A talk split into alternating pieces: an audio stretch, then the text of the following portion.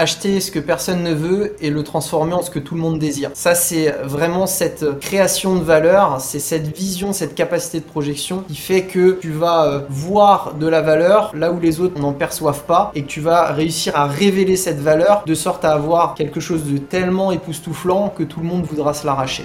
Au quotidien, j'ai l'opportunité de rencontrer des entrepreneurs et personnalités. Leur point en commun, le succès s'est manifesté dans leur vie. Cela m'a confirmé que la réussite tient parfois à une seule décision. Je suis Alec Henry et l'objectif de ce podcast est de vous inspirer et vous offrir à votre tour le déclic qui fera toute la différence. Bonjour à tous, j'espère que vous allez bien et bienvenue dans ce nouvel épisode du podcast Le déclic. Aujourd'hui, je suis avec Emeric. Emeric, comment tu vas? Écoute Alec, euh, dès que je te vois, je vais super bien. Toujours pareil, bonjour à tous. Merci de m'accueillir dans, dans ton podcast. Eh ben écoute, c'est vraiment un plaisir. Merci d'avoir accepté notre invitation. C'est vraiment chouette euh, que tu sois ici. Je sais que tu vas délivrer énormément de valeur. Emric, euh, tu es entrepreneur, tu es investisseur, tu as énormément de casquettes, tu as une spécialisation également dans l'immobilier commercial.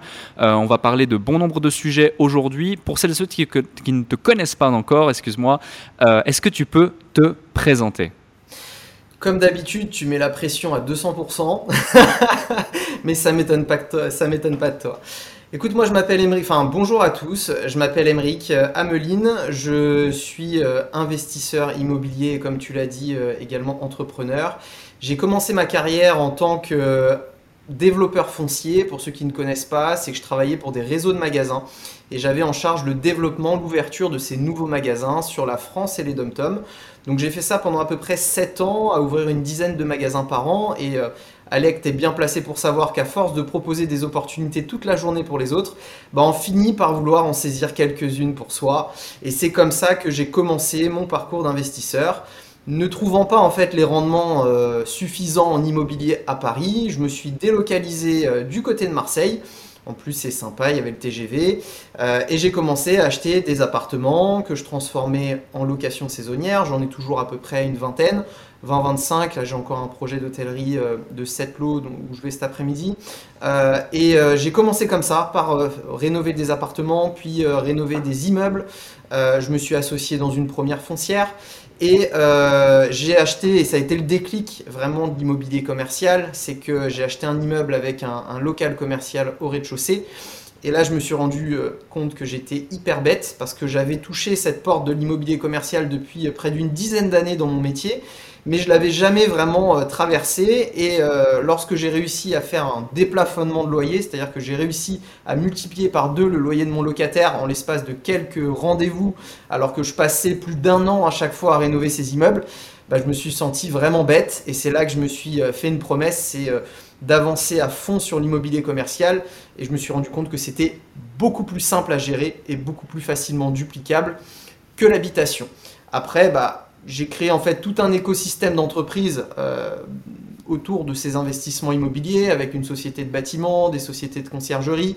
J'ai repris une activité de retail également qui était une activité familiale. Et euh, je, me consacre aujourd'hui pleinement à mon activité de formation sur l'immobilier commercial. D'accord. Ok, super intéressant. Je pense qu'il y a beaucoup de sujets qu'on va pouvoir euh, évoquer aujourd'hui. Merci pour tout ça. je vais te poser une question qu'on me pose souvent, qu'on m'a beaucoup posée. Est-ce que toi aussi, tu as que 24 heures dans une journée 24 heures dans une journée, euh, je dirais même que j'ai un peu moins que ça, parce que on essaye quand même de dormir, hein, pas tous les jours, Alec, tu sais bien, on, ne dort pas forcément tous les jours. Ça dépend des petits rendez-vous que tu peux avoir, mais en tout cas, euh, oui, effectivement, c'est euh, c'est un moment, c'est toujours assez court et il est important de comprendre rapidement que son temps n'est pas extensible, justement, et de cibler et de prioriser avant tout euh, les différentes activités qui vont créer le plus de valeur et réussir à soit déléguer, soit créer des systèmes un peu opérationnels pour tout ce qui est euh, très récurrent. Voilà. Ouais, effectivement, j'aurais dit, euh, dit exactement la même chose parce que gérer différentes activités, comme tu les as citées ici, euh, bah, c'est pas simple. il faut savoir prioriser les actions à forte valeur ajoutée qu'on va pouvoir mettre en place dans son business, déléguer les bonnes choses, systématiser ou automatiser les bonnes choses, supprimer les éléments inutiles et se concentrer que sur l'essentiel. Et justement, Est-ce que tu peux nous en dire un petit peu plus? Parce que souvent, tu sais, on le voit sur Instagram, on le voit aussi dans certains interviews, podcasts, on met en lumière et en exergue le succès de certaines personnes, mais on met rarement euh, en lumière également le chemin, les difficultés auxquelles ils ont fait face, le fait que c'est compliqué, c'est difficile, c'est pas donné à tout le monde non plus euh, de pouvoir aboutir et atteindre ce genre de résultats. Et euh, j'aimerais vraiment que ben, au travers de ce podcast, en toute transparence, authenticité, certes, on met en évidence les différents euh, grands points qui ont fait euh, le succès des individus, qui va créer peut-être un ou plusieurs déclics chez ceux qui nous écoutent, mais également et surtout euh, eh ben, le processus. Parce que si on sait apprécier le chemin et qu'on sait comprendre le processus, on peut derrière répliquer les choses et c'est vraiment l'objectif. Donc dis-nous un petit peu plus sur comment ça s'est passé au fur et à mesure entre le moment où tu prends conscience ben, qu'il est possible de créer des opportunités, d'investir, d'entreprendre, etc. Et tu commences réellement à mettre le pied à l'étrier, puis ensuite tu crées cet écosystème que tu as aujourd'hui. Moi, Alec, je t'arrête tout de suite. Clairement, je t'arrête tout de suite. Euh, les galères, c'est 99% euh, de mon temps. En tout cas, j'ai l'impression d'être un, un pompier. Mais l'intérêt, c'est que bon, quand on n'est euh, pas trop bête, une fois qu'on a, euh, moi je dis toujours euh, chamouiller craint l'eau froide, c'est ça ou l'eau chaude, je sais plus. je suis pas, je suis pas, je suis pas très bon dans les expressions, mais en tout cas oui, j'ai eu un très très grand nombre de galères et, effectivement toutes ces galères m'ont permis de mettre en place des systèmes de sorte à, de, à ne plus réaliser de nouveau, ne plus refaire les, et tomber dans les mêmes pièges. Je vais te donner un, un petit exemple que j'aime bien donner tu vois ma petite casquette de parisien euh, investisseur néophyte qui débarque à Marseille. Je peux te dire que c'est du pain béni pour euh, tous les différents intermédiaires qui vont te rencontrer, que ce soit les agents immobiliers qui vont essayer de te de vendre n'importe quoi, que ce soit les artisans qui vont travailler à distance et qui vont essayer de te, la mettre à l'envers le plus souvent possible. Et effectivement, euh, c'est un vrai parcours du combattant. Euh, il ne faut pas penser que les choses arrivent toutes seules. Euh, au contraire, il faut tomber, tomber, tomber, tomber et avoir cette pugnacité pour toujours se relever, toujours faire en sorte de, ne pas se sentir abattu et, et, de rebondir et te dire que bah, concrètement, je prends l'exemple d'un grand entrepreneur qui disait euh, face à un salarié qui, avait fait perdre euh, près de 100 000 euros à son entreprise parce qu'il avait fait une erreur dans, son travail. Et, et, la première chose du, du, manager de salarié, c'était de dire bon bah comment est-ce qu'on fait pour le licencier? Et le patron répond non non, moi je viens déjà de dépenser 100 000 euros pour le former, je vais certainement pas le virer maintenant. Donc c'est vraiment ça qu'il faut garder en tête. C'est très important de se dire que des erreurs, tout le monde en fait, et, euh, moi le premier, et même toi, je suppose, Alec, euh, on on n'a pas la science infuse, et tant qu'on ne réussit pas, tant qu'on, si on ne fait pas l'effort de commencer et de débuter quelque chose, même sans avoir 95% du chemin, on reste immobile, et il n'y a rien de pire pour un entrepreneur ou pour un investisseur que de rester immobile. Hmm. Ouais, tout à fait. Non, tout le monde, tout le monde fait des erreurs et heureusement, c'est grâce à ces erreurs, c'est qu'on grandit et que l'on apprend, comme on dit. Hein. soit on gagne, soit on apprend. Des fois, ça coûte assez cher les apprentissages. Je préfère gagner. Avec expérience, on gagne plus souvent euh, qu'on apprend. Mais, euh, mais c'est vraiment, euh, c'est vraiment très important de le souligner pour toutes celles et ceux qui nous écoutent. également, qu'est-ce qui explique-nous un petit peu plus ton parcours de vie. C'est-à-dire, est-ce que tes parents étaient eux-mêmes entrepreneurs et investisseurs euh, Ou est-ce que tu as eu dans ton entourage des gens euh, qui t'ont poussé à le faire de par leur réussite personnelle ou de par le fait qu'ils t'ont dit, euh, ils t'ont montré le chemin de manière indirecte Qu'en est-il à ce propos? Moi, je suis fils d'une commerçante. Donc, comme je te disais tout à l'heure, c'est une activité de retail que j'ai repris il n'y a pas très longtemps, qui appartenait à, à ma mère, et d'un banquier. Donc en fait, c'était un peu ce combo parfait entre euh, le financement et le commerce. Et moi, j'ai toujours été euh, assez passionné d'immobilier. Euh, ma mère avait acheté quelques appartements, donc euh, j'avais déjà un peu euh, cette visibilité que en investissant dans l'immobilier, il était possible de se créer une récurrence de revenus. Et ça, ça m'intéressait. Et donc assez logiquement, j'ai essayé de trouver un métier qui était en rapport entre le commerce et l'immobilier. Et c'est comme ça que j'ai débuté mon parcours d'investisseur en immobilier et en immobilier commercial. Après, euh, non, je viens pas d'une famille euh, aisée, on n'est pas euh, non plus une famille dans le besoin, j'ai eu une, bonne éducation, je, peux même dire que j'ai eu beaucoup plus de chance que, beaucoup de personnes qui peuvent nous écouter aujourd'hui. Mais peu importe d'où tu viens, finalement, ce qui est important, c'est les efforts que tu vas pouvoir mettre en place pour pouvoir y arriver. Pour, revenir un peu juste sur les difficultés que j'ai pu avoir et, qui sont finalement transformées en force. La plus grosse difficulté, c'est que je suis peut-être la personne la plus anxieuse que tu connaisses. En tout cas, pour toutes les personnes qui nous écoutent aujourd'hui, euh, je suis la personne sûrement, ou j'ai été la personne la plus anxieuse. Quand certains de mes amis en sortie d'études se disaient ah bah super, je vais m'acheter une super voiture, je vais partir en boîte, etc. Je vais flamber et, m'amuser. Moi, j'avais qu'une obsession, c'était de me mettre à l'abri parce que je ne sais pas pourquoi, va je ne vais pas réussir à me l'expliquer, mais euh, j'avais peur de me casser la jambe, de plus pouvoir travailler, de finir la rue, de pas être capable d'assumer euh, mon train de vie ou autre. Et ça, c'est vraiment quelque chose qui, qui, cet élément anxiogène qui a bercé et qui m'a propulsé pour faire en sorte d'épargner énormément, euh, de ne pas dépenser donc mon argent de façon enfin comme mes amis. Euh, et, très rapidement, je me suis retrouvé d'ailleurs assez isolé parce que euh, bah, j'étais euh, un peu le, vilain petit canard qui voulait pas utiliser son argent pour faire la fête et qui en plus n'utilisait même pas son temps parce que bah, je passais la moitié de mon temps à partir à Marseille pour aller gérer mes chantiers ou autres et j'avais très très peu de temps libre. je passais de temps en temps aux différents anniversaires, mais c'était pas. Enfin, je veux dire, j'ai eu quand même un, décalage qui s'est fait petit à petit avec mon entourage et j'ai dû donc me recréer même un nouvel entourage d'investisseurs, un nouvel entourage d'entrepreneurs qui ont cette vision de se dire je vais peut-être faire un effort qui va me durer 5, 4, 5, 6 ans, ou ça va être très difficile, ou je vais euh, faire des choses qui ne sont pas communes et avoir un niveau d'effort qui n'est pas commun, mais par contre, après, j'aurai des exigences importantes et euh, je ne tiens pas à rester euh, enfermé dans ce métro boulot dodo. Euh, je veux saisir un maximum d'opportunités tant que j'en ai encore la compétence parce qu'une fois, je pense que on est établi dans un cercle familial avec voilà ses enfants et autres, il est quand même beaucoup plus difficile de se mettre en risque.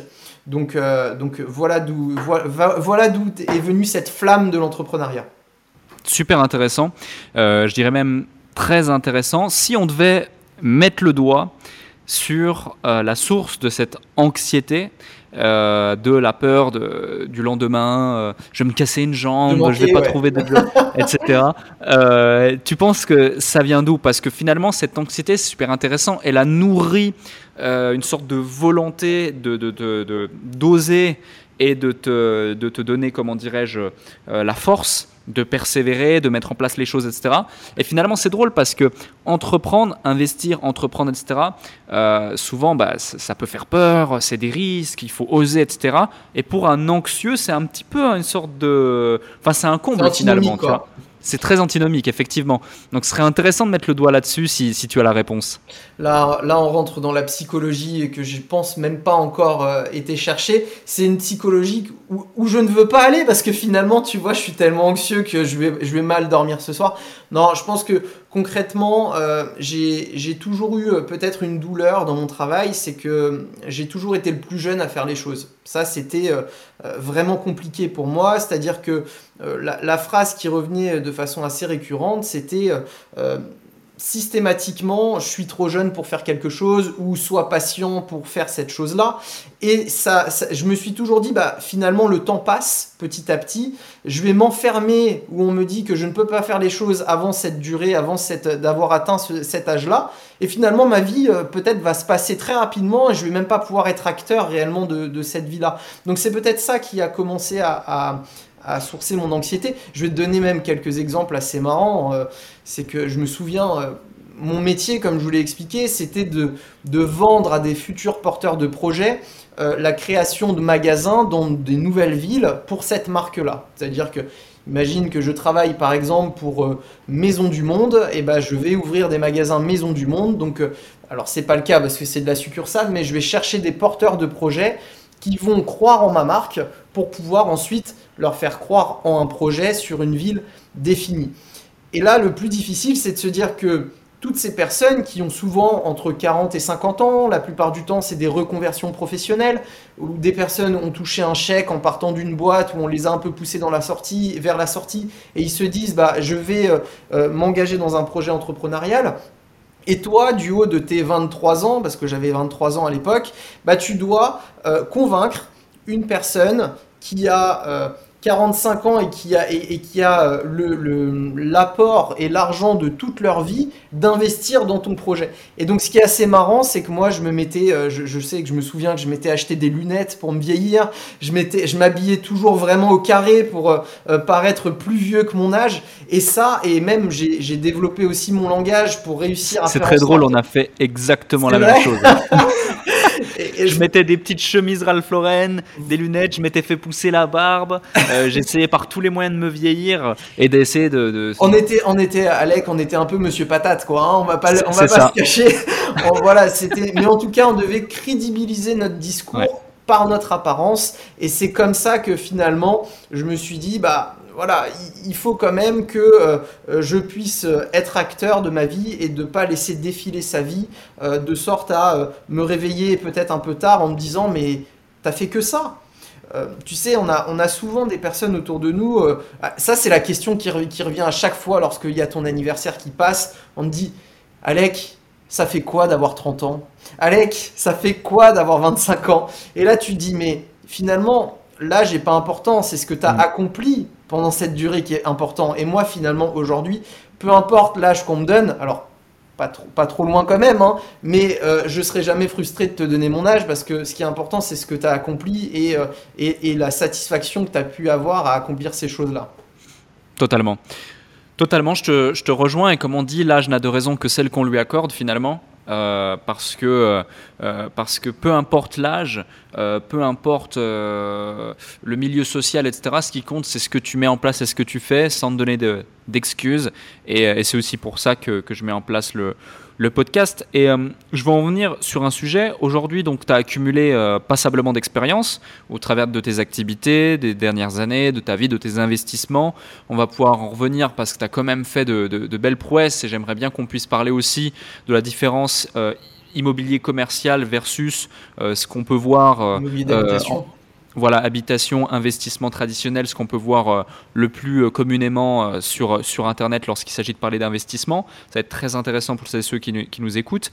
tu t'es lancé aussi dans la formation, dans l'accompagnement récemment, il y a de ça moins d'une année, sauf erreur de ma part. a été, quels ont été les éléments qui t'ont poussé à le faire?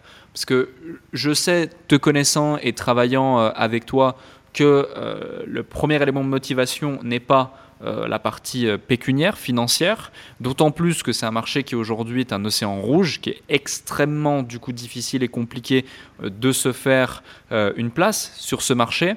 Du coup, ma question, et peut-être la question de certaines personnes qui nous écoutent, et qui permet aussi de, manifester une sorte d'élément différenciant, bah, qu'est-ce qui t'a poussé à vouloir transmettre à ton tour et, euh, euh, et, partager ton savoir, tes connaissances, parce que finalement, ça t'a coûté énormément de temps, énormément d'énergie et énormément d'argent euh, d'acquérir ces compétences pour pouvoir faire les opérations que tu fais aujourd'hui ou que tu fais faire aujourd'hui.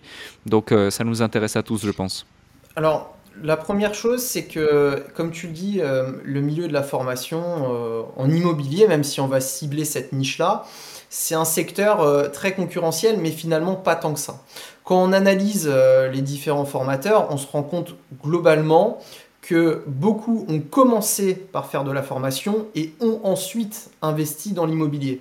Alors c'est bien pour beaucoup euh, qui se voient en fait dans le développement pas à pas, on va dire, du développement de leur formateur, bah, ils, sont capables de, de, de, de, le suivre et d'avoir des opérations beaucoup plus euh, euh, accessibles, on va dire. Mais moi, c'est pas ce que je voulais. Moi, ce que je voulais en priorité, c'était déjà de développer un patrimoine important, déjà d'avoir cette crédibilité dans les performances des différents projets que j'ai pu réaliser, en parler autour de moi. Et en fait, ça s'est fait plutôt naturellement parce que euh, j'ai toujours... Euh, on parle beaucoup de moi, hein, tu vas me dire c'est le sujet du podcast, mais j'ai euh, effectivement cette, cette diffusion de connaissances où je suis assez à l'aise en fait pour donner des informations, expliquer les choses aux différentes personnes. Et pour moi, c'était souvent assez antinomique de voir des personnes qui se sont formées et qui ont suivi les conseils des formateurs où au final ces formateurs n'ayant pas atteint des points et une taille critique suffisante pour se poser les bonnes questions euh, de l'après et de la next step, bah, font en réalité faire beaucoup d'erreurs à ces différents, euh, à élèves, si je peux les, euh, si je peux les appeler. Et donc moi, ça, j'ai pas ce rôle de justicier, mais plutôt d'alerte en disant attention, euh, si vous vous engagez auprès de formateurs qui n'ont pas suffisamment réalisé de projets, qui n'ont pas suffisamment de compétences, oui, effectivement, pour vous, ça va être bien parce que vous allez pouvoir vous retrouver dans leur parcours euh, de façon limitée, enfin de, assez proche, mais attention parce que vous n'allez pas forcément utiliser les bonnes stratégies dans votre développement. Après, pour revenir sur le deuxième point, euh, plutôt sur l'aspect financier, aujourd'hui, euh, j'ai pas besoin de la formation pour vivre, et je pense que c'est ce qui fait qu'aujourd'hui beaucoup d'élèves nous rejoignent et euh, rentrent et, et, font partie d'immobilier commercial, c'est qu'ils voient bien que à l'heure actuelle, et je pense que tu es bien placé pour le savoir, on réinvestit plus que la quasi-totalité de ce qu'on peut gagner dans la formation pour développer des outils, pour créer euh, du réseau, pour euh, faire en sorte qu'on crée cette émulation et cette vision commune avec les différents élèves. On a la chance d'être associé euh, avec un très gros family office qui nous permet d'avoir accès à beaucoup de, solutions de financement et de projets en club deal pour faire en sorte que peu importe ton parcours, tu vas pouvoir, que tu sois initié à l'immobilier commercial ou complètement investisseur néophyte et n'ayant jamais investi, tu vas pouvoir petit à petit réaliser tes premières opérations, peu importe ta capacité d'investissement. Hmm. Effectivement, c'est important, je pense, de, de le souligner. Et euh, ça me fait du coup introduire parfaitement un, autre sujet.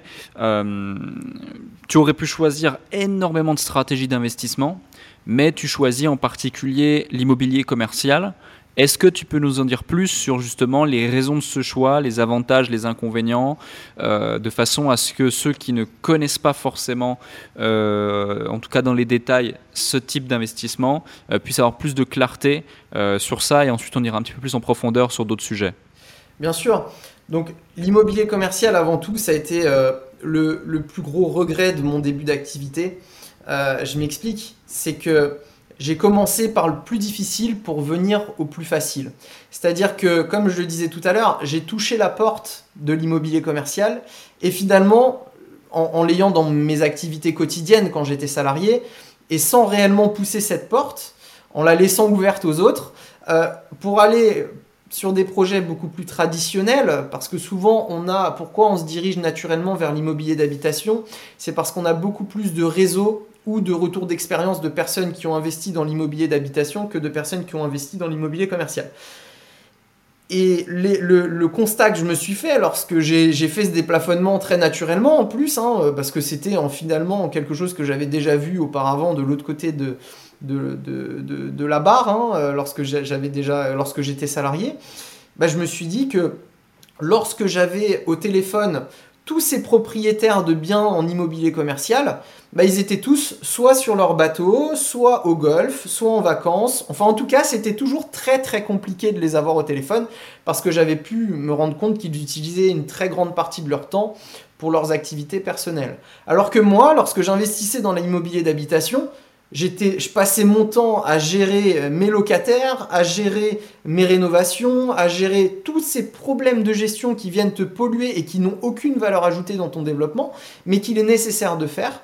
Et c'est là que je me suis dit, mais attends, d'un côté, euh, je suis face à des propriétaires qui concrètement passent très peu de temps euh, dans leurs investissements et je suis en train de pleurer pour pouvoir euh, être leur locataire, alors que de l'autre côté, je me rends compte que clairement la, balance est complètement avancée, euh, est complètement inversée, pardon, et on a des, je suis obligé de me plier en quatre pour mes locataires. Et c'est là que je me suis dit, attends, euh, c'est bien, tu fait en quelque sorte ce que tout le monde voulait que tu fasses, c'est-à-dire investir dans l'immobilier d'habitation, mais aujourd'hui, prends un peu de recul et consacre-toi à, des, à un type d'investissement qui est beaucoup plus simple à gérer et donc beaucoup plus duplicable. Donc voilà comment est arrivée euh, ma vision de l'immobilier commercial. Et maintenant, pour rentrer un peu sur les différences, qu'est-ce qui diffère entre l'immobilier d'habitation et l'immobilier commercial, je vais reprendre simplement une analyse de n'importe quel projet, euh, que ce soit dans le business d'ailleurs en général. Lorsqu'on on fait un business, lorsqu'on développe une activité, on a ce fameux CAPEX, hein, c'est ce fameux, cette fameuse enveloppe nécessaire au développement de notre activité. Donc lorsqu'on le prend sur l'immobilier, on va prendre cette enveloppe qui est nécessaire au développement d'un projet immobilier. Et à côté de ça, on a ensuite l'ensemble des revenus qui vont être dégagés par cette activité et l'ensemble des charges qui vont venir gréver ces revenus d'activité qui vont donc te donner ton résultat. Lorsqu'on prend de l'immobilier d'habitation, on investit, on a un CAPEX qui est d'ailleurs souvent plus important qu'en immobilier commercial, c'est une, une, fausse, c'est une croyance limitante, hein, c'est une fausse idée reçue de penser qu'il faut un plus gros ticket d'entrée en immobilier commercial qu'en immobilier d'habitation. Donc finalement, l'investissement est plus accessible en immobilier commercial qu'en immobilier d'habitation. Et lorsqu'on vient ensuite prendre les, les revenus, on a des rendements qui sont bien plus élevés en immobilier commercial qu'en immobilier d'habitation. Ça, c'est simplement sur la partie revenus. Et lorsqu'on va ensuite sur les charges, là, sur les charges, c'est complètement... Euh, euh, la différence est extrêmement importante. Qu'est-ce qui fait qu'un poste de charge est important dans l'immobilier? Euh, Le poste de charge est important par rapport au montant de, par rapport au volume de responsabilité. Plus tu as de responsabilité en tant que propriétaire, plus tu as un, niveau de charge qui est important. Je m'explique. quand tu es en immobilier d'habitation, tu es responsable des aménagements de seconde œuvre mais également de gros œuvres. C'est-à-dire que le second œuvre, pour ceux qui nous écoutent et qui ne savent pas forcément ce que c'est, ça va être l'électricité, la plomberie, la peinture, enfin toutes ces choses qui viennent aménager un logement. Ça, c'est ta responsabilité en, tant que propriétaire en immobilier d'habitation. Par contre, en immobilier commercial, tu n'es pas responsable des aménagements du locataire. C'est ton locataire qui va être responsable lui-même de ces aménagements, qui va lui-même devoir aménager cette cellule commerciale que tu vas lui mettre à disposition.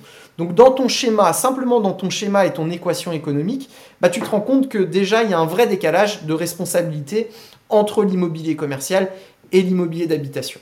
L'autre sujet en termes de responsabilité, c'est, et là je vais parler à, tous nos amis euh, investisseurs français, c'est qu'en France, on est les champions du monde de la protection juridique des locataires C'est-à-dire que les locataires particuliers sont clairement surprotégés par tout un écosystème d'État et une juridiction qui fait que aujourd'hui, euh, rien qu'une expulsion, sans forcément récupérer ton argent euh, qui n'a pas été réglé par ton locataire, si tu veux mettre en place une expulsion, la durée moyenne c'est entre 18 et 24 mois.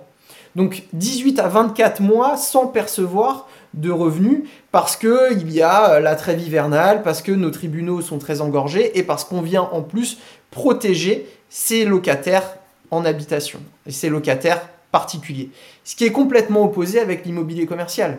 Pourquoi? Parce qu'on ne met pas les gens à la rue. On vient simplement mettre un terme à l'activité du locataire. Et finalement, c'est presque lui rendre service au bout d'un moment que de mettre un terme à son activité. Il y a tellement d'entrepreneurs qui restent dans le navire jusqu'à ce qu'ils soient au fond de l'eau. Euh, en immobilier commercial, on n'a donc pas de trêve hivernale parce qu'en immobilier commercial, tu ne mets pas les gens à la rue. Autre chose, et ce qui est important, c'est que bah, on reprend encore cette vision française, c'est que on protège les particuliers mais on accable les entreprises parce que les entreprises c'est les méchants qui gagnent beaucoup d'argent sur le dos des petits épargnants ou en tout cas euh, des, différents locataires particuliers. Et donc mécaniquement en France on protège beaucoup moins les entreprises. Et de là, bah, quand un locataire en immobilier commercial, c'est une entreprise et cette entreprise va donc être juridiquement beaucoup moins protégée que tu pourrais que ce que tu auras auprès d'un locataire particulier. Donc ça c'est encore un élément juridique qui vient améliorer notre équation économique. Et après, l'autre sujet phare et, qui fait encore une fois améliorer la performance de notre investissement, c'est la gestion locative. Parce que lorsque tu as un locataire, effectivement, tu peux avoir d'énormes domaines ou un, appartement énorme avec un, volume de loyer qui peut être important, mais tu vas atteindre une limite assez rapidement. Alors qu'en immobilier commercial, finalement, cette limite, tu ne l'as pas parce que tu vas te retrouver avec des loyers potentiellement qui sont bien plus élevés et surtout, enfin, si tu prends un immeuble d'habitation, je vais prendre un de mes lots, par exemple, qui, représente à peu près 8000 euros de loyer par an. Ces 8000 euros de loyer par an, c'est à peu près 11 locataires. Donc j'ai 11 lots à gérer, j'ai 11 locataires à gérer dans l'année sur ces différents lots. En commerce, J'ai des lots qui me rapportent bien plus que 8000 euros à l'année et qui sont occupés par un seul et même locataire. Donc on a une implication qui est beaucoup moins importante dans la gestion en immobilier commercial qu'en immobilier d'habitation.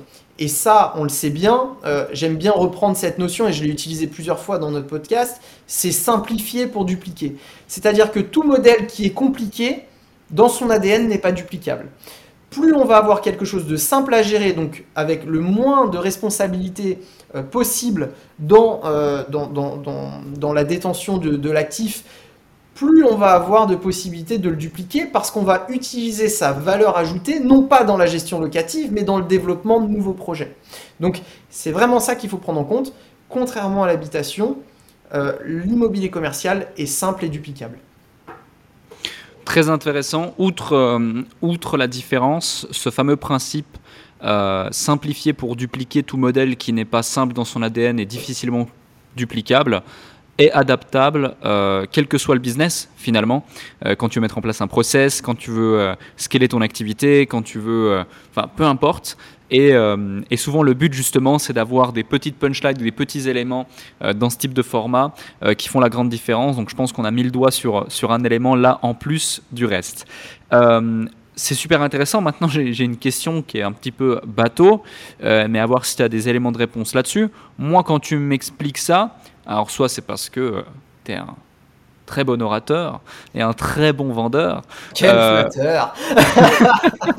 Ou soit, ou soit c'est parce que j'ai jamais, j'ai toujours eu les yeux fermés et tu viens de me rendre la vue. Merci à toi.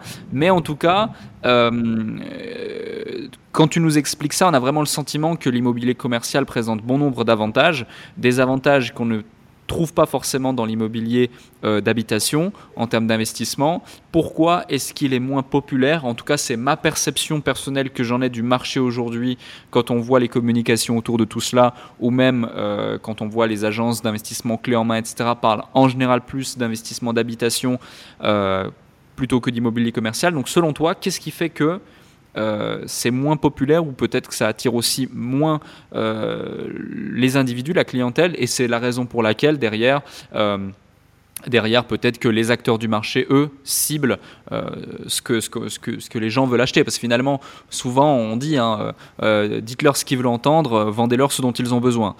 donc peut-être qu'ils ont plus envie d'entendre que l'immobilier d'habitat, c'est mieux, c'est plus serein, c'est plus safe, etc., que l'immobilier commercial ou vice-versa. Donc quel est ton élément de réponse à ce sujet?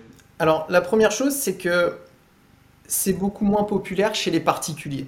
En fait, c'est complètement inversé. En immobilier commercial, tu vas avoir 90% ce qu'on va appeler d'institutionnels, de family office. Les family office, ce sont ces grandes familles euh, françaises ou même internationales qui investissent. Les institutionnels, ça va être des institutions qui vont être cotées ou non cotées. Et donc sur ce marché de l'immobilier commercial, on a déjà 90% des acteurs qui représentent euh, ces personnes-là. Alors que l'effet est complètement inversé en habitation on a 90 voire 95% de particuliers et 5% euh, d'institutionnels et de family office. Maintenant, l'intérêt, c'est de, comprendre de comprendre pourquoi. Hmm. Pour moi, c'est juste une question de repère. C'est qu'en fait, tous les Français, et tout, tout le monde d'ailleurs, des repères parce qu'on a tous une cuisine, on a tous une salle de bain, on a tous une chambre à coucher et un salon, et on a beaucoup plus de personnes autour de nous particuliers qui ont donc investi dans ce type d'actif qui est de l'immobilier d'habitation. Et d'ailleurs, c'est très simple de trouver autour de soi au moins une personne qui a déjà acheté un appartement, qui l'a mis en location. Alors qu'en immobilier commercial, c'est beaucoup plus compliqué. Ceux qui vont avoir déjà une visibilité sur ce type d'actifs, la plupart du temps, ce sont les commerçants.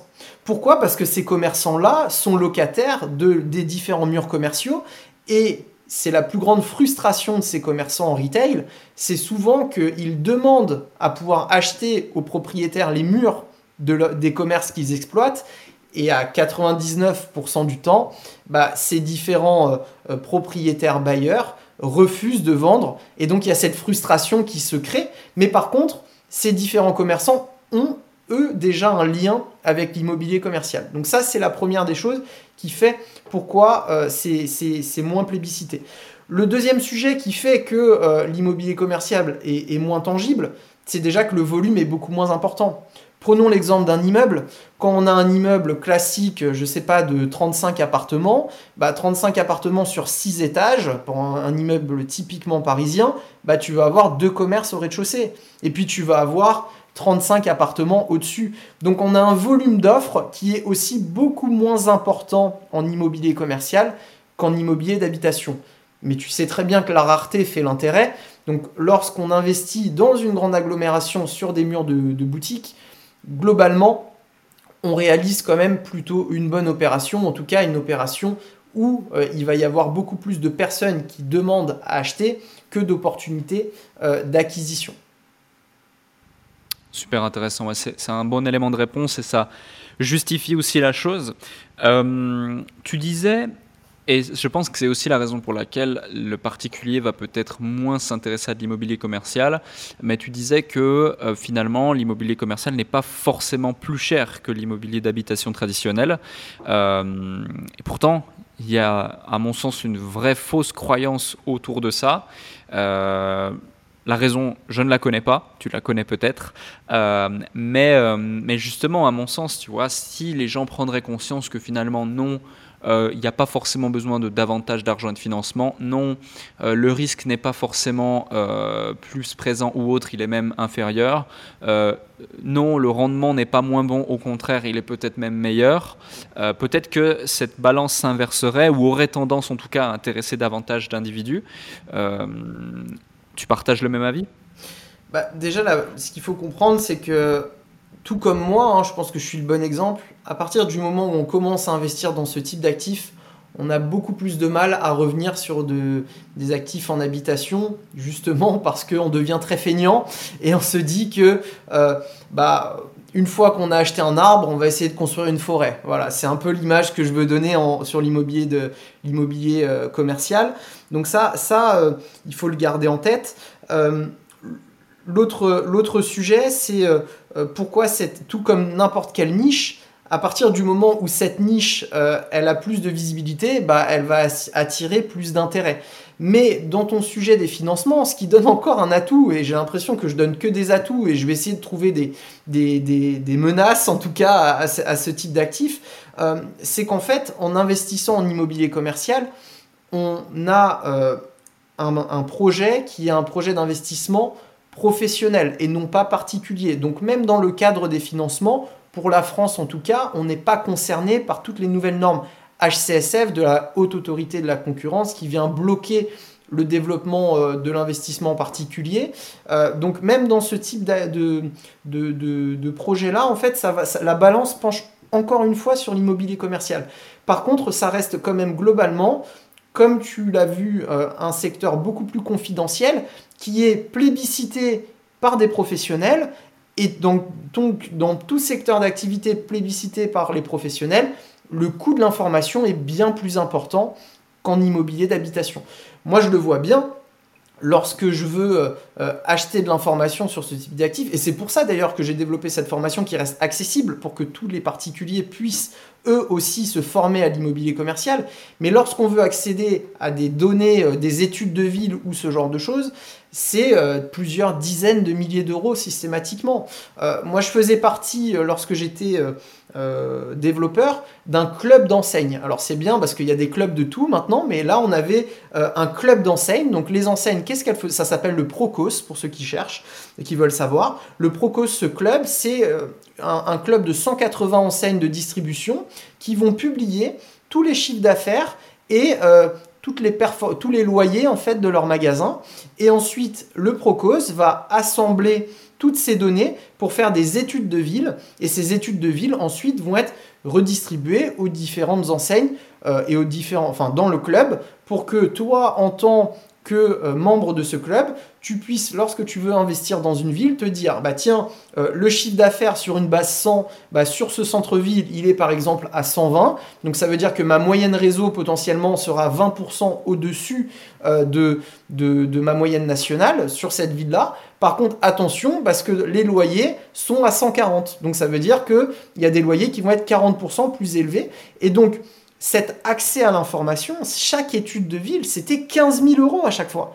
Donc l'idée de cette formation, ça a été de mettre en place et de donner une méthode pour que chaque particulier puisse faire lui-même ses études de ville. Alors bien évidemment, les particuliers n'auront pas accès à ces études Procos, mais par contre, par la méthode qu'on a mis en place, on vient donner une dynamique et euh, une capacité d'analyse pour savoir si un emplacement est bon ou pas, s'il a de l'intérêt, s'il suscite euh, de l'intérêt pour les différentes enseignes qui voudraient s'y implanter.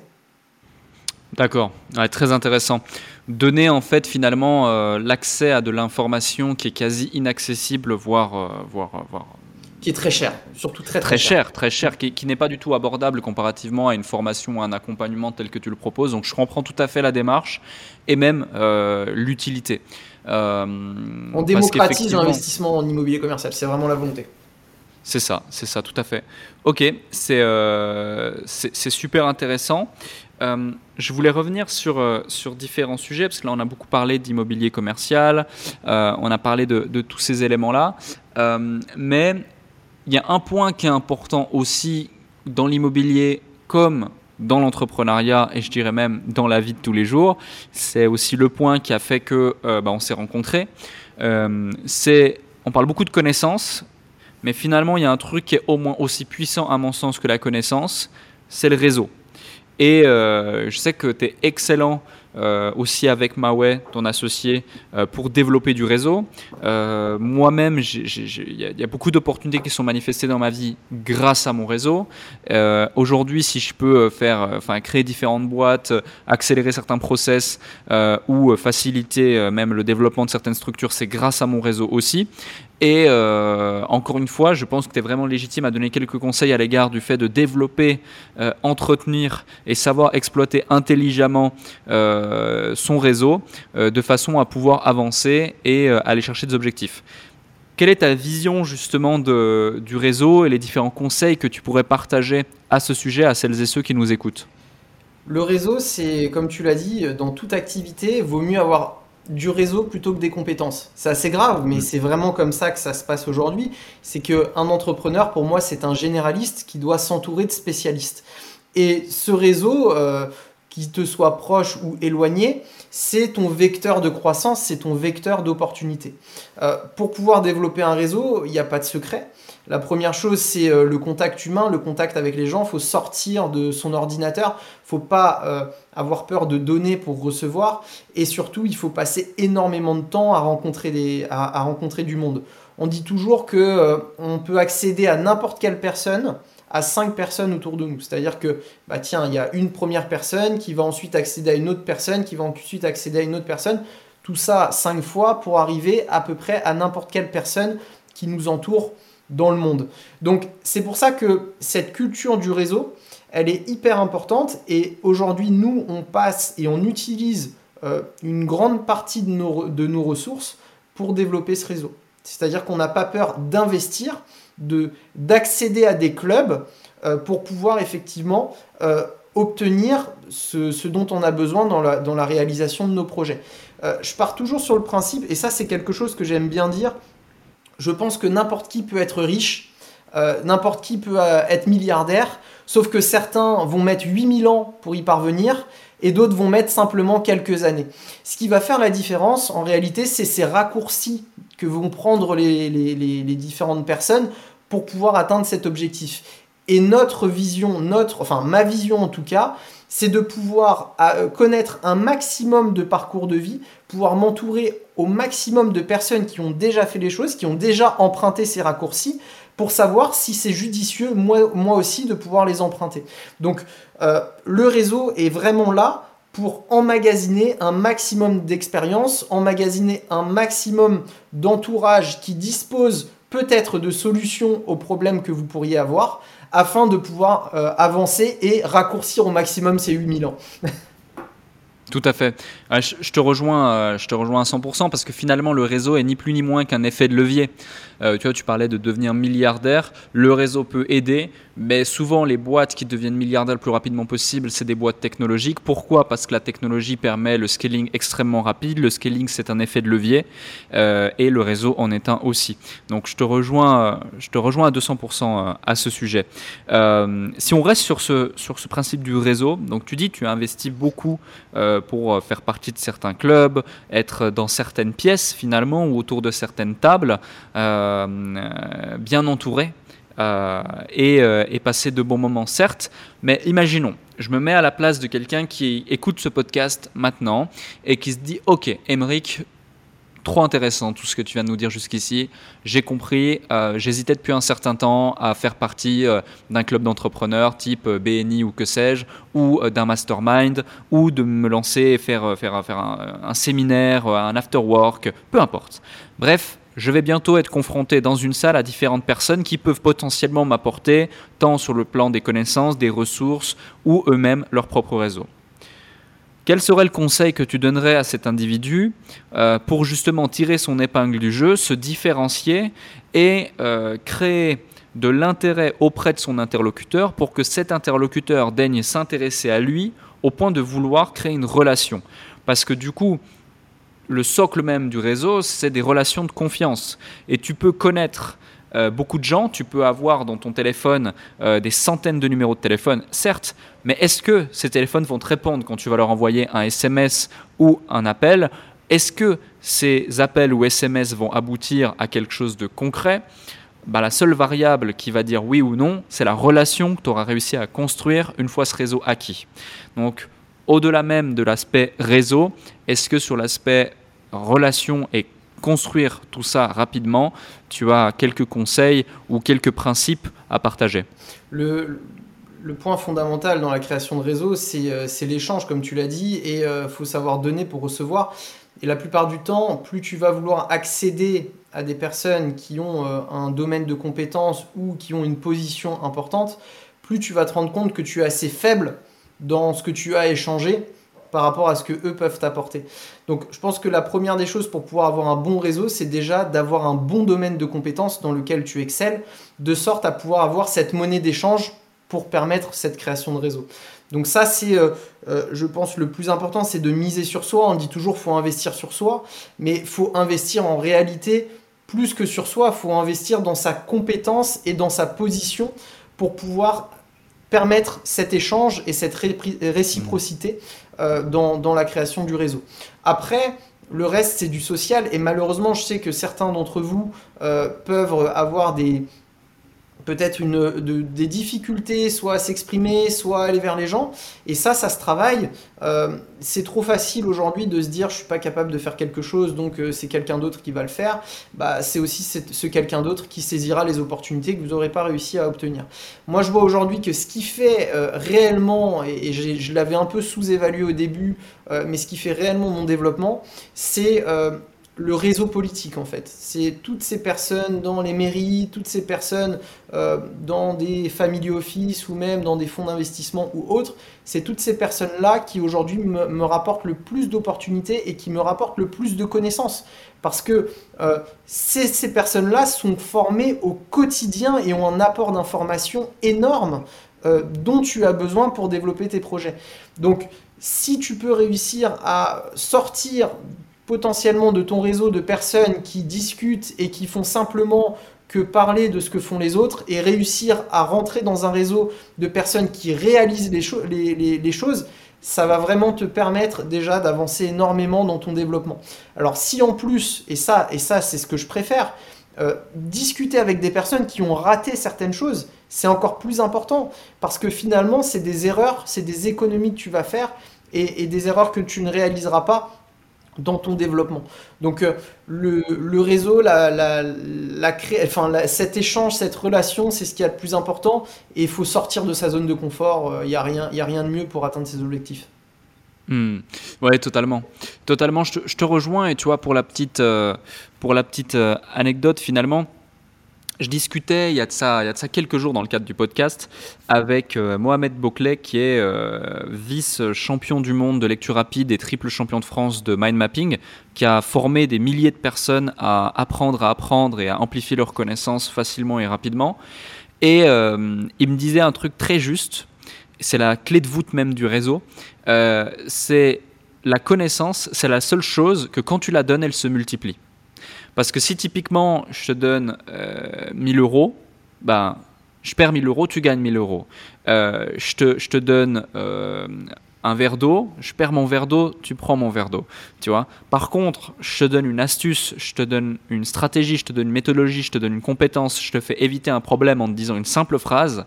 Euh, j'ai toujours la connaissance, j'ai toujours le savoir, mais tu l'as aussi désormais. Et ça se multiplie. Et finalement, au-delà de ça, quand le savoir est, bien transmis et valorisé, les gens, à leur tour, valorisent davantage ce que tu auras pu leur apprendre ou leur transmettre comme savoir, comme compétence, comme connaissance, que finalement ce que tu aurais pu leur donner bêtement. Euh, moi, à chaque fois que des opportunités se sont manifestées également euh, autour de moi, dans 80% des cas, ce dont ils se souviennent, c'est OK, tu m'as aidé à faire ça, euh, tu m'as transmis ça, grâce à toi, grâce à toi, j'ai appris ça, j'ai eu tel résultat, etc. Mais pas tu m'as donné ce truc-là ou tu m'as donné ci ou tu m'as payé une pizza. Non, pas du tout. et c'est très important aussi à souligner et à comprendre parce que finalement, souvent, on se dit non, mais j'ai quasi rien à apporter ou euh, bah, j'ai pas les moyens, j'ai pas la possibilité. On va se trouver des excuses, comme tu le dis là, euh, et tu as tout à fait raison. Mais finalement, bah, on est parfois à un pas seulement euh, bah, de pouvoir créer des opportunités, développer son réseau et actionner différents effets de levier. Un autre, un autre sujet, une dernière question justement avant la question que je pose à chaque fois à toutes les personnes qui sont présentes dans le podcast. Ne te mets pas trop la pression, tu verras, c'est, elle, est sympa. Euh, c'est justement, euh, euh, comment dire, en gros, la plupart des gens, quand on parle d'entrepreneuriat, quand on parle d'investissement de, ou autre, ils se disent dans leur tête, bah, est-ce que c'est inné? Est-ce que tout le monde est fait pour, entrepreneur, pour être entrepreneur? C'est une question qui est très souvent posée, qu'on m'a posé des centaines de fois, euh, au moins autant que si tu redémarrais de zéro, euh, euh, qu'est-ce que tu ferais? Moi, j'ai mes éléments de réponse par rapport à la, façon, enfin, la réponse entrepreneur, mais j'ai un tout autre élément de réponse pour une question qu'on pose un petit peu moins. Est-ce que tout le monde est fait pour être investisseur. Et moi, la question que j'ai envie de te poser aujourd'hui, plutôt que celle qu'on connaît tous, est-ce que tout le monde est fait pour être entrepreneur, c'est bah, est-ce que tout le monde est fait pour être investisseur? Et finalement, c'est quoi? Être investisseur, c'est quoi? Être un bon investisseur? Alors déjà, je pense que toutes les personnes qui ont la curiosité euh, d'écouter ton podcast sont faites pour être investisseurs ou sont faites probablement pour être entrepreneur. Euh, un investisseur, c'est rien de plus qu'une personne qui va développer un projet à un instant T et qui va euh, essayer toute sa vie d'en dégager des revenus de façon perpétuelle. je pense donc que à partir du moment où tu as la bonne méthode, déjà tout le monde peut être investisseur parce que tout le monde peut placer son argent à un instant T et en avoir des revenus récurrents à partir du moment où il a euh, suffisamment de connaissances euh, pour réaliser une bonne opération. Donc investisseur, je pense que tout le monde peut être investisseur, euh, sauf bien évidemment, et là on va rentrer dans des, idéologies un peu politiques, ceux qui pensent que l'ensemble de la propriété doit être à l'État euh, parce que ça n'a pas de, enfin que l'État doit doit avoir le monopole sur ces actifs-là, mais là pour le coup c'est une autre, c'est quand même quelque chose dont il faut s'écarter. Après pour cette vision entrepreneuriale, je pense qu'effectivement, l'entrepreneuriat, c'est quand même une culture du risque, c'est quand même une culture de l'effort, et c'est quand même une culture du sadisme. c'est une culture du sadisme. Pourquoi? Parce que euh, entrepreneur qui réussit tout du premier coup, ça peut arriver, mais c'est quand même un cas qui est très isolé. Euh, je pense qu'un entrepreneur, un bon entrepreneur qui réussit, c'est un entrepreneur qui s'est pris tellement de gamelles qu'il en oublie qu'il est par terre. Donc ça, euh, il faut le garder en tête. Et pour le coup, je ne pense pas que tout le monde a cette fibre de l'effort, que tout le monde a cette fibre et cette compétence à être capable de, systématiquement se relever quand il échoue. Euh, mais euh, pour confronter un peu les, deux, entre investissement et euh, entrepreneuriat, j'irais quand même que investir, c'est très simple. Voilà. clairement, être un investisseur, ça n'est pas une fibre, c'est juste une relation avec son porte-monnaie. alors que être un entrepreneur, c'est quand même quelque chose de beaucoup plus abouti, de beaucoup plus réfléchi et de beaucoup plus engageant en réalité. Hmm. Ouais, j'entends, j'entends tout à fait. Et pour toi, c'est quoi être un bon investisseur fondamentalement? Un bon investisseur, c'est c'est, je pense, les mêmes compétences en réalité qu'un bon entrepreneur. C'est quelqu'un qui est curieux et c'est quelqu'un qui va avoir euh, la compétence de pouvoir analyser euh, une opération avant de la réaliser et surtout d'avoir cette capacité de projection long terme, de se dire euh, je sais ce que ça vaut en instant T et je sais ce que ça vaudra à 10, 15, 20, 30 ans. On a trop d'investisseurs aujourd'hui et j'avais fait aussi euh, un petit live où je parlais des immeubles de rapport à la campagne. Pourquoi investir dans des immeubles de rapport à la campagne euh, est un mauvais, euh, un mauvais investissement. En tout cas, j'avais utilisé cette notion de campagne, mais on avait vu en détail que c'était pas la campagne, mais que c'était plutôt une histoire de croissance des prix de l'immobilier. L'idée, c'est que tu dois être capable de te projeter à long terme. Et aujourd'hui, on a beaucoup trop d'investisseurs qui se rendre compte de l'intérêt économique d'une opération à un instant T, mais qui n'ont pas du tout la projection à 10, 15, 20 ans.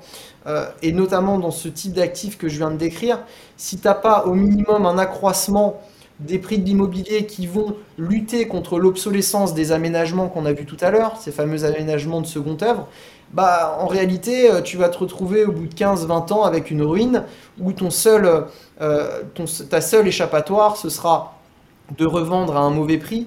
Et là, tu te rendras compte que tu n'auras peut-être même pas perçu de loyer, euh, pendant, tu n'auras peut-être même pas gagné d'argent sur toute la période de détention, ou d'aller euh, pleurer auprès de ta famille ou de tes amis pour t'aider à rénover ton bien immobilier. Donc, euh, c'est une vraie capacité, c'est une vraie compétence d'être capable de se projeter et de pouvoir analyser finement et économiquement la performance d'un investissement. mais à partir du moment où tu as cette compétence, tu as donc cette scalabilité pour pouvoir le faire aussi bien en habitation, en bureau, en entrepôt, en commerce, en tout ce que tu veux. Euh, mais le, tronc est le même, tout comme dans le business, le tronc est le même et les, compétences sont les mêmes. D'accord, ok. Je, je, te rejoins et je te remercie également euh, pour tous les conseils que tu as déjà partagés euh, jusqu'ici. J'ai une dernière question pour toi. Euh, là, on a eu beaucoup. La fameuse, la fameuse. Tu verras, elle est toute simple. Ah. On a eu beaucoup de valeur qui a été, euh, qui a été délivrée euh, jusqu'ici.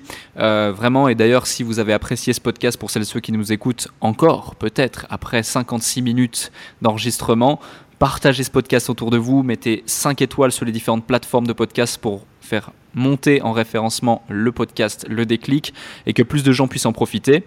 Et ma dernière question pour toi, c'est tout simple imaginons, euh, c'est ton podcast. Tu t'adresses ici à ton audience. Euh, ou même à toi il y a encore quelques années, euh, et tu as envie de donner le conseil ultime. C'est vraiment les dernières minutes de ton existence limite. Tu peux donner plus qu'un seul conseil qui dure 30 secondes, une seule phrase ou 5 minutes, peu importe, mais c'est vraiment le conseil qui a créé la plus grande différence et le plus grand impact dans ton existence en tant qu'individu, que ce soit sur le plan pro ou le plan personnel, euh, quel serait ce fameux conseil? La parole est à toi, ta carte blanche.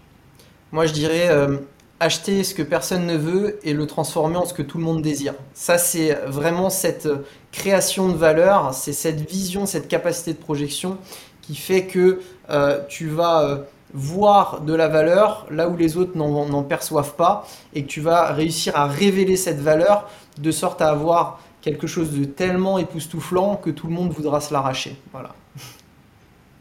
Magnifique. Magnifique. Tu vois, je pensais bien que tu allais nous sortir un petit truc d'investisseur comme ça. On a rarement ce type de réponse, mais j'adore. J'adore en tout cas la réponse et c'est top, ça change. C'est excellent. Et finalement, euh, c'est drôle parce que tu vois, je me suis, dans cette phrase, je me suis même perçu moi-même à l'époque où, euh, parce que moi à la base, tu vois, rien ne me prédestinait à entreprendre et j'aurais même pas misé un euro sur moi. Et finalement, bah, c'est pareil, tu vois. Euh, investis sur toi. Mets en place toute l'énergie qui est nécessaire pour que tu puisses réussir, pour qu'ensuite tout le monde ait envie de te dire bah, comment tu as fait, explique-moi. C'est pareil finalement avec, c'est une analogie très simple de ce que tu viens d'évoquer, mais liée à l'investissement, sauf que bah, tu le fais avec euh, des biens immobiliers et euh, d'autres le feraient plutôt avec eux-mêmes. En tout cas, j'encourage tout le monde à le faire avec les deux, du coup, dans l'idéal désormais, maintenant qu'on a tous ces bons conseils. Merci Emeric pour ton temps, merci pour tout ce que tu as pu partager et transmettre. Bien évidemment, si vous avez envie d'avoir plus de contenu euh, et que vous avez envie d'en savoir plus sur Emeric, vous aurez différents liens juste en dessous. Vous avez également dans le titre du podcast son prénom et son nom pour taper tout ça sur Google et j'imagine que si vous êtes ici, vous savez faire une petite requête Google et vous trouverez plein d'informations euh, sur Emric euh, pour continuer l'aventure IMO commerciale avec lui. Et du coup, euh, je vous souhaite une excellente journée et merci Emric encore une fois pour tout ce que tu as pu partager. Merci Alec, merci à tous et puis à très bientôt